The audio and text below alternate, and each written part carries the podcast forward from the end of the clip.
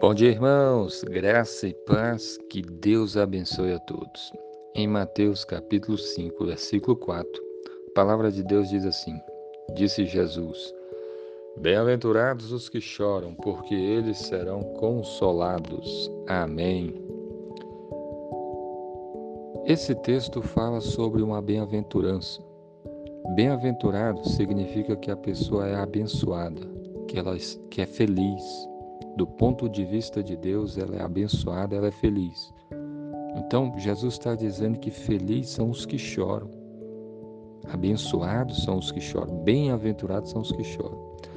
Mas parece ser algo contraditório, não é? Como é que Jesus está dizendo que felizes são os que choram, bem-aventurados os que choram, se o choro muitas vezes é um sinal de tristeza, é um sinal de sofrimento?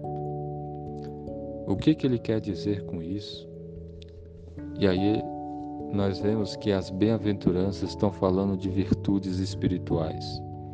E aqui Jesus estava falando que felizes, abençoados são as pessoas que choram, que sentem a tristeza do pecado e que por isso elas choram, elas lamentam, elas se entristecem.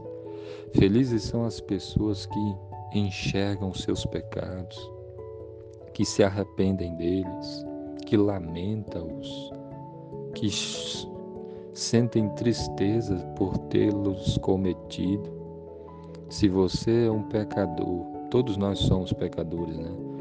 E você peca e isso não te incomoda, você está fazendo aquilo que é mal aos olhos de Deus e você não sente tristeza, não se arrepende, não pede perdão a Deus.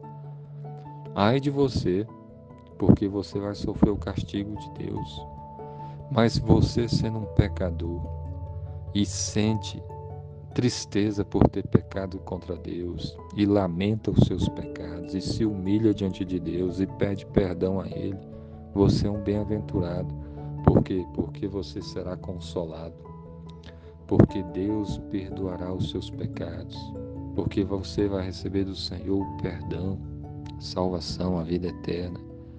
Deus quer que cada um de nós se arrependa dos pecados, que cada um de nós chore, lamente, se entristeça por ter quebrado a lei do Senhor, pecado contra Deus.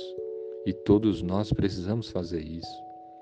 Precisamos reconhecer os nossos pecados, examinar as nossas vidas, sentir tristeza por ter cometido o mal, o pecado, a desobediência a Deus, nos humilharmos diante do Senhor e nos voltarmos para Ele. E a boa notícia é que nós seremos consolados, que nós seremos perdoados. Cristo morreu por nós e em Cristo há perdão, há salvação. Então que você examine a sua vida, que você se arrependa dos seus pecados, que você sinta tristeza por ter cometido coisas que desagradam ao Senhor e que você busque endireitar a sua vida. E certamente o Senhor vai te abençoar. Que Deus abençoe a sua vida. Amém.